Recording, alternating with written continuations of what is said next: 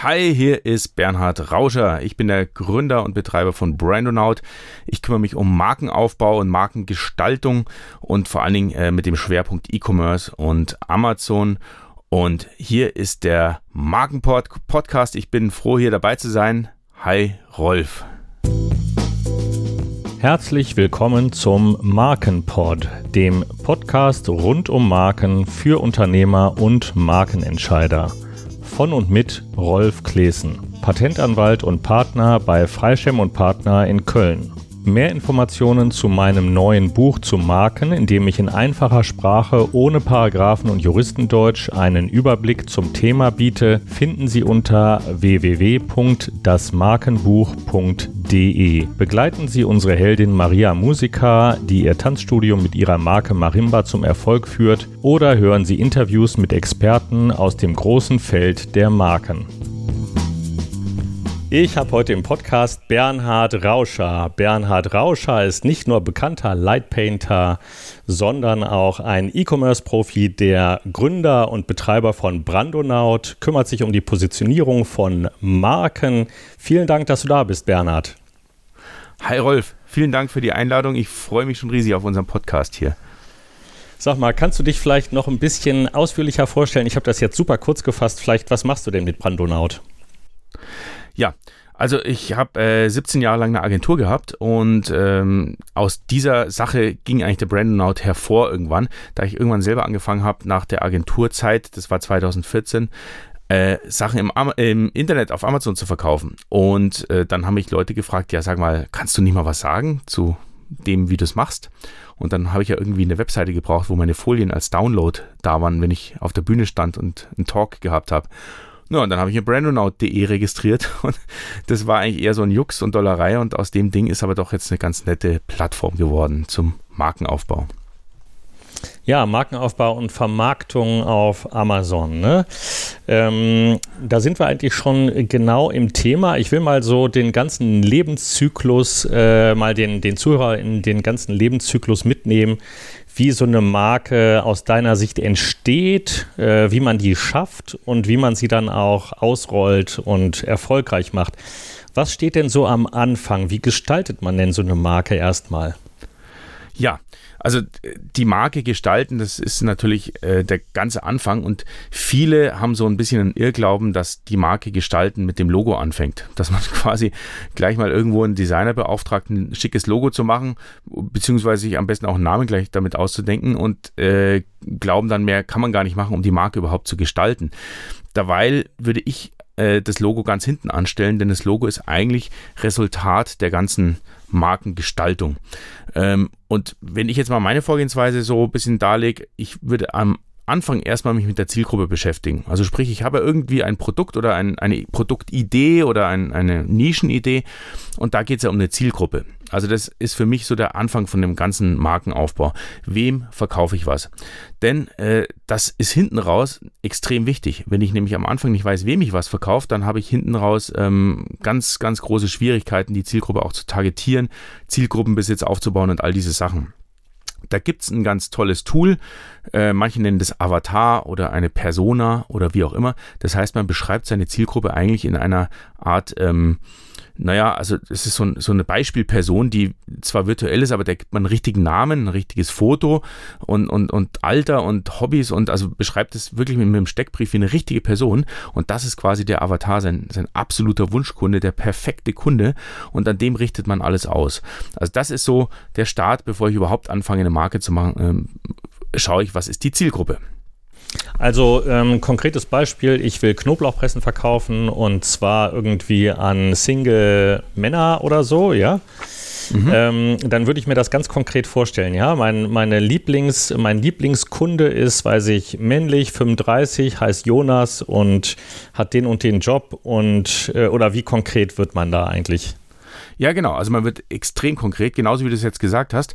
Ähm, der Jonas, der halt Single ist zum Beispiel, das ist eine ganz andere Zielgruppe, wie wenn ich jetzt sage, ich habe eine Hausfrau im Sinn mit zwei Kindern und äh, die schon etwas älter ist vielleicht. Denn äh, am Anfang für, für das Produkt Knoblauchpresse macht es vielleicht erstmal keinen Unterschied. Das vernachlässigen dann viele. Aber nach hinten raus ist es halt extrem wichtig, weil die ganze Facebook-Werbung zum Beispiel, die ich einstellen kann, oder welche Bilde, Bildmaterialien ich verwende, mit wem ich die Zielgruppe anspreche, oder dann zum Schluss vielleicht sogar die Produktgestaltung. Hat denn diese Knoblauchpresse jetzt vielleicht irgendwie einen coolen Beileger für die besten Rezepte für Singlehaushalte oder Studenten, die nicht äh, zu faul zum Kochen sind?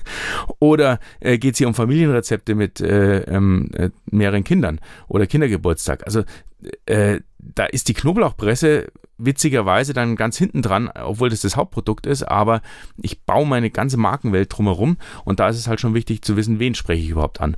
Und wenn ich niemand anspreche und irgendwie probiere alle anzusprechen, dann spreche ich halt niemand an. Das ist immer so ein bisschen das Problem. Also lieber ganz spitz rein und sagen, ja, ich habe die Knoblauchpresse für Singles, für Studentenhaushalte, weil die sind vielleicht auch zu faul, um Knoblauch zu schälen und die macht das gleich in einem Rutsch mit oder sowas. Ne? Das ist Mhm, natürlich ja, ja, genau. äh, dann das Beste. Ne? Ja, äh, genau. Also zum Beispiel für mich jetzt, für meine Dienstleistung, ich bin ja Patentanwalt, ähm, wir betreuen viel so größere mittelständische Unternehmen. Ähm, da würde ich mir einfach, äh, weiß ich, vielleicht eine oder zwei Lieblingskunden oder Mandanten rausnehmen und meinen Ansprechpartner dort. Und das ist eigentlich dann praktisch meine Persona, mein Avatar, den ich äh, dann, den es auch im reellen Leben gibt und von dem ich gerne mehr hätte quasi. Ähm, und dem werde ich dann irgendwas kommunizieren. Ne? Genau. Das merkt man übrigens auch, wenn man Texte schreibt. Also gerade wenn man Texte an mehrere Leute schreibt, in seiner Facebook-Gruppe, auf seiner Facebook-Seite oder auch in einem Newsletter. Wenn ich mal eine E-Mail an eine Einzelperson schreibe äh, und die vergleiche mit einem Text, den ich in einem Newsletter äh, schreibe, also die meisten, die werden einen riesigen Unterschied merken zwischen diesen zwei Texten, weil einer einzelnen Person geschrieben klingt dieser Text viel persönlicher und ganz anders. Und dafür ist ein Avatar halt spitzenmäßig, dass man einfach Ja. probiert, diesem Avatar quasi eine persönliche E-Mail zu schreiben und genau diese E-Mail nimmt man dann und macht ein Newsletter draus. Und auf einmal hat man einen ganz persönlichen Newsletter und eben nicht dieses ihr könnt und ihr ihr könntet das und dies und jenes und äh, hoffe euch zu sehen.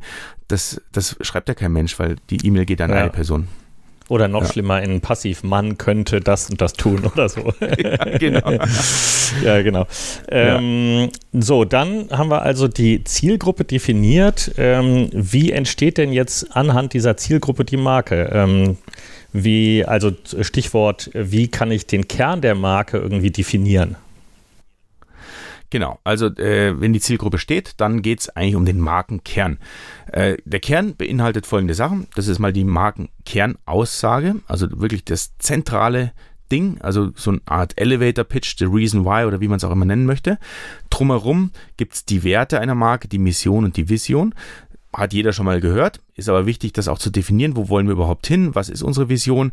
Äh, wollen wir quasi die Marke werden, die jetzt äh, nur Knoblauchpressen herstellt oder wollen wir vielleicht äh, komplett die Single-Küchen revolutionieren da draußen? Also das ist ja schon ein Riesending.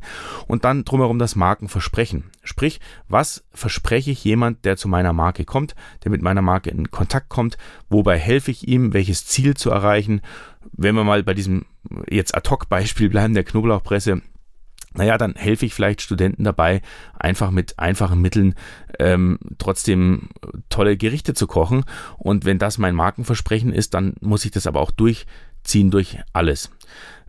Der Witz ist, wenn man jetzt mal genau äh, hinschaut, bis jetzt hat man noch nicht mal über Logos oder Namen nachgedacht. Also wir reden jetzt wirklich immer nur inhaltlich von der Positionierung, von der Zielgruppe und all diese Sachen.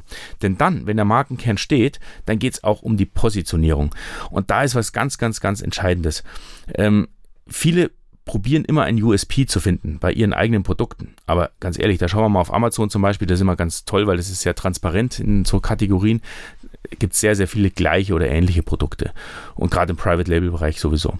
Ja, und da ist es halt das Ding, dass man sich eben gar nicht funktionell positionieren kann. Also einen funktionellen Markennutzen zu finden, zu sagen, meine Knoblauchpresse ist halt golden oder keine Ahnung was oder besonders so oder so, das wird man eventuell gar nicht finden, weil es das nicht gibt. Außer man ist jetzt Erfinder und erfindet was Neues, aber das, davon gehen wir jetzt mal nicht aus. Das heißt, äh, der Witz ist, man probiert einen emotionalen Markennutzen zu finden. Und da sind wir jetzt eigentlich schon die ganze Zeit dabei. Das heißt, wir sind halt eben die Knoblauchpresse für den coolen Single-Haushalt und dann haben wir schon einen emotionalen Markennutzen, um das mal so schnell aus der Hüfte zu schießen. Das heißt, Mhm. jemand, äh, der aus genau dieser Zielgruppe kommt, der fühlt sich emotional viel näher an diesem Produkt als wie an einem No-Name-Produkt, was sich einfach ohne emotionalen Markennutzen darstellt. Das ist jetzt mal so in ganz kurzer Form. Genau. Ja, genau. Also jetzt haben wir praktisch äh, unsere Mission, also wo wir hinwollen mit dem Produkt, was wir dem, was wir praktisch kommunizieren, wo das Produkt einen hinbringt, welches Problem es löst und haben eine Vision entwickelt und Werte entwickelt. Ähm, so, und jetzt, wie setzen wir das jetzt um? Also wie, wie wird daraus jetzt, äh, wie, wie, ist der, wie geht der Prozess weiter quasi? Genau. Wie, wie wird genau. das jetzt zur wirklichen Marke? Also, was ist überhaupt eine Marke aus deiner Sicht so? ja. Jetzt, äh, der fragt der Markenanwalt. Jetzt wird Na spannend. gut, also genau. ich frage dich mal so, nein, als, Ich habe eine ganz andere Vorstellung, was eine Marke ist, als du natürlich. Ja, also ist, logisch. Das ist interessant. Denn, ja. genau, äh, also was wir haben, das ist natürlich wichtig, dass man das, was man da jetzt äh, hat, also sprich Zielgruppe, Markenkern und Positionierung, dass man das wirklich auch schriftlich aufschreibt, dass man das in, am besten in Workshops im Team erarbeitet, wirklich schriftlich aufschreibt, einen Haken dran macht. Das ist aber übrigens immer äh, ein Work in Progress. Also es ist nie so, dass man das einmal hinschreibt und dann zählt es für zehn Jahre. Ich habe das schon ganz, ganz oft erlebt, dass die Sachen immer wieder überarbeitet werden und modifiziert werden, weil eine Marke lebt ja auch. Aber erst dann, wenn man das hat, dann macht man sich eigentlich Gedanken um den Namen und äh, die ganze Markenidentität. Das heißt, das ist halt eben der Name, der, die, die verbale Identität, wie wird es auch ausgesprochen, wie, wie heißt meine Marke. Äh, unter verbale Identität fällt zum Beispiel auch tut sich oder sieht sich die Leute. Solche Sachen, also wie ist mein Sprachklima in der ganzen Marke. Das ist dann wirklich Umsetzung, das ist Doing. Also wie, wie wirkt die Marke dann an, an meinen Touchpoints nach außen. Das ist die I Markenidentität. Und da gibt es ja auch ganze Bücher drüber. Ähm, man kann da alles Mögliche definieren, ähm, je nachdem, in welchem Bereich man ist, ähm, im Offline-Event-Bereich oder die Produkte oder sind die hochwertig, wie fühlen die sich an, wie, wie, wie sollen die ausschauen. Äh, und genau, also der Name ist da wirklich ausschlaggebend, auch mit das Schwierigste. Das heißt, das davor kann man alles schön definieren in Workshops und sonst was, aber dann den, den besten Namen für das zu finden, was man da definiert hat, das kann manchmal ganz schön anstrengend und schwierig sein. Und dann natürlich darauf aufbauend auch das Logo und die ganze Farbwelt. Also das heißt, dieses Logo, was, was ich ganz am Anfang angesprochen habe, was viele eigentlich viel zu früh angehen, das kommt genau an dieser Stelle. Das heißt, wir wissen aber schon, wie die Marke sich anfühlen soll. Wir wissen schon, wen wir ansprechen wollen. Und jetzt ist, glaube ich, jedem klar da draußen, dass ein, ein Logo an der Stelle zu kreieren natürlich eine ganz andere Liga hat, äh, wie wenn ich das da vorgezogen hätte.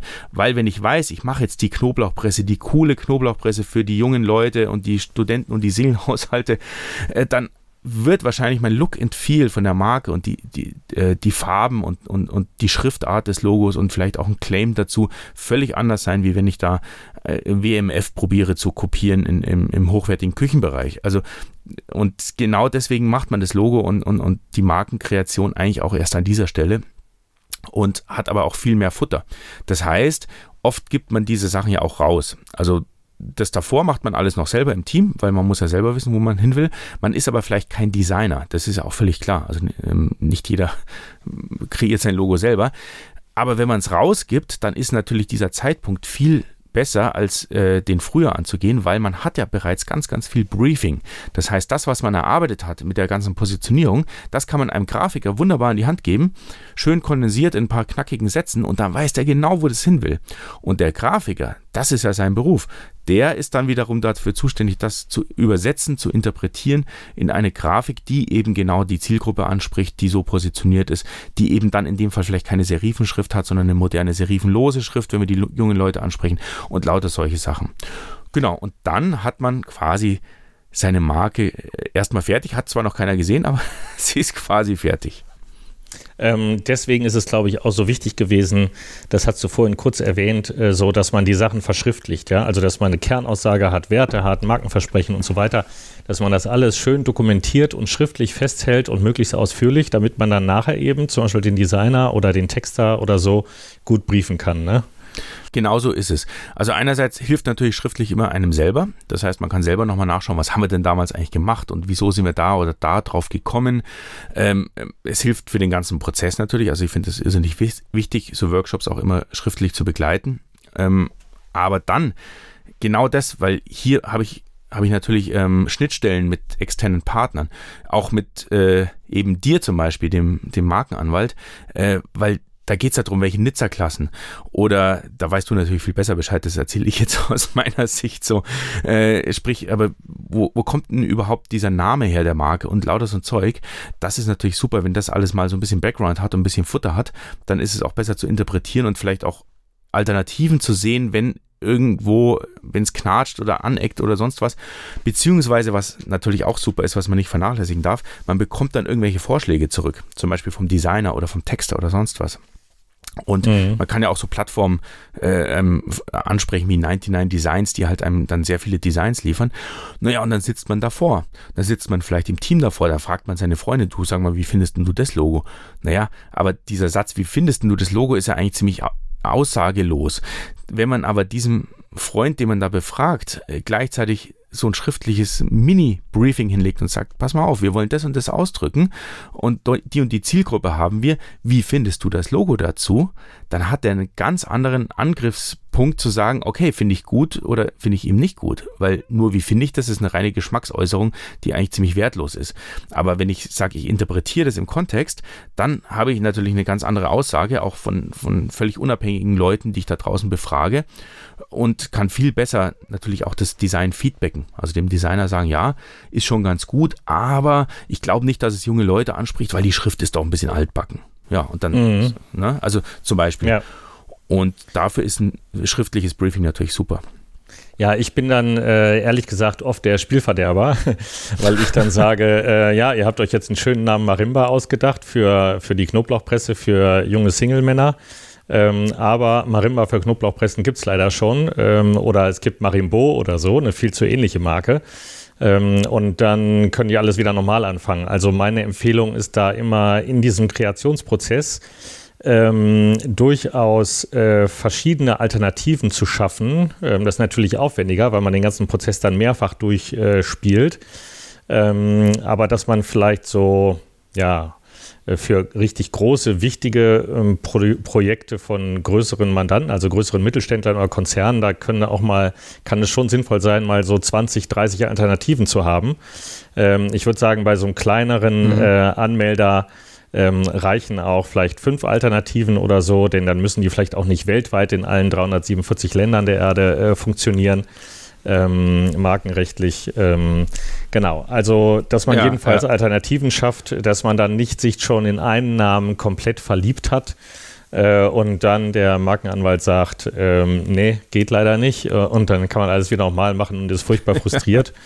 Ähm, ja. Genau.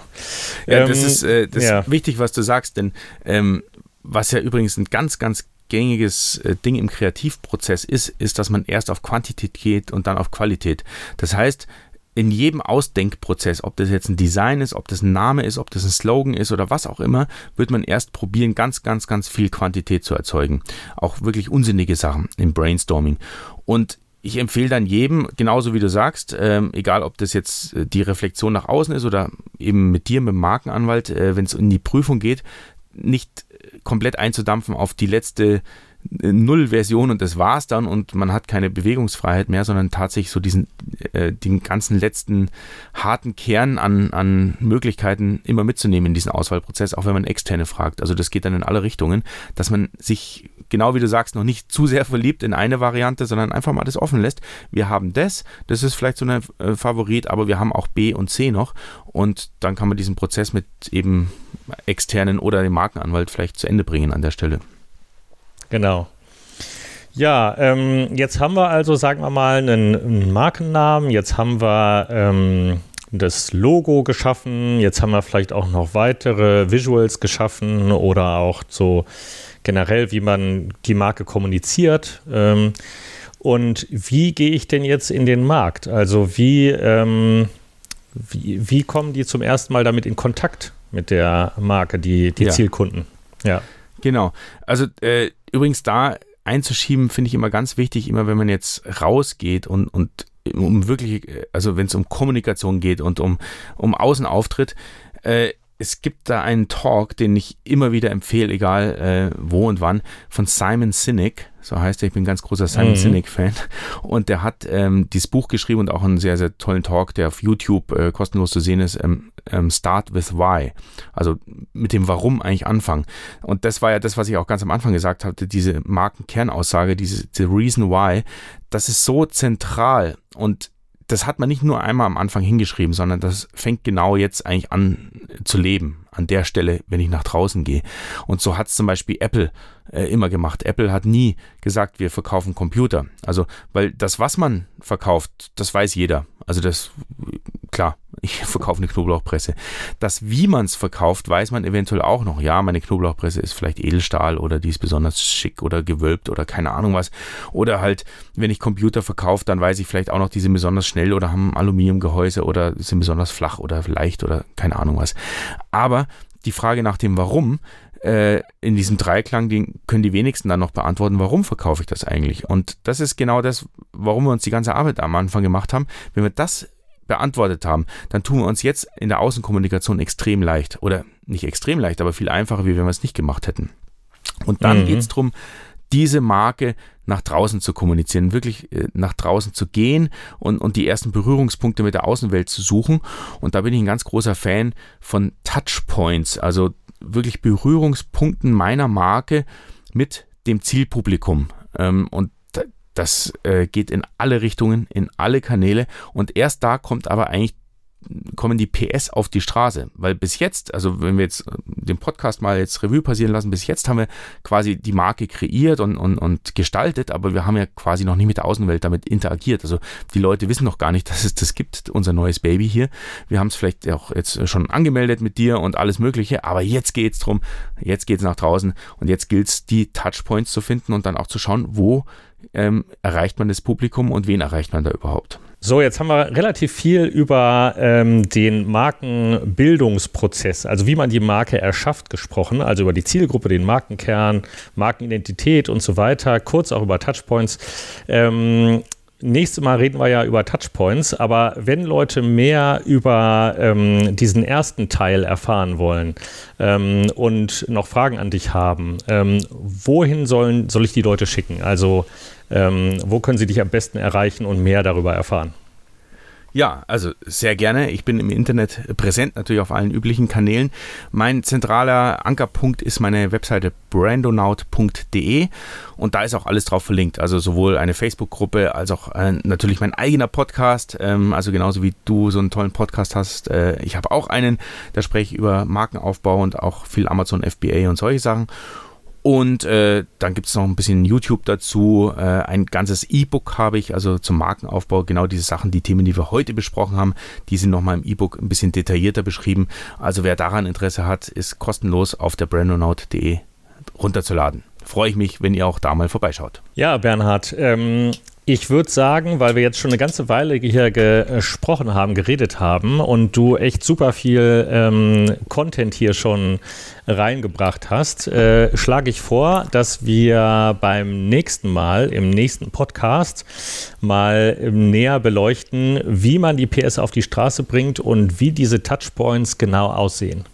Ja, sehr gerne. Da machen wir weiter. Dann geht es darum, rauszugehen. okay, vielen Dank, Bernhard. Danke auch. Bis zum nächsten Mal. Dies war eine Folge im Markenpod, dem Podcast rund um Marken für Unternehmer und Markenentscheider. Weitere Informationen finden Sie auf markenpod.de oder facebook.com-markenpod. Dieser Podcast ist keine Rechtsberatung. Für Beratung oder Buchung eines Vortrags erreichen Sie mich bei der Patentanwaltskanzlei Freischem und Partner in Köln unter www.freischem.eu per E-Mail unter rc.freischem.eu oder telefonisch unter 0221 270 5770. Vielen Dank fürs Zuhören. Bis zum nächsten Mal. Ihr Rolf Klesen.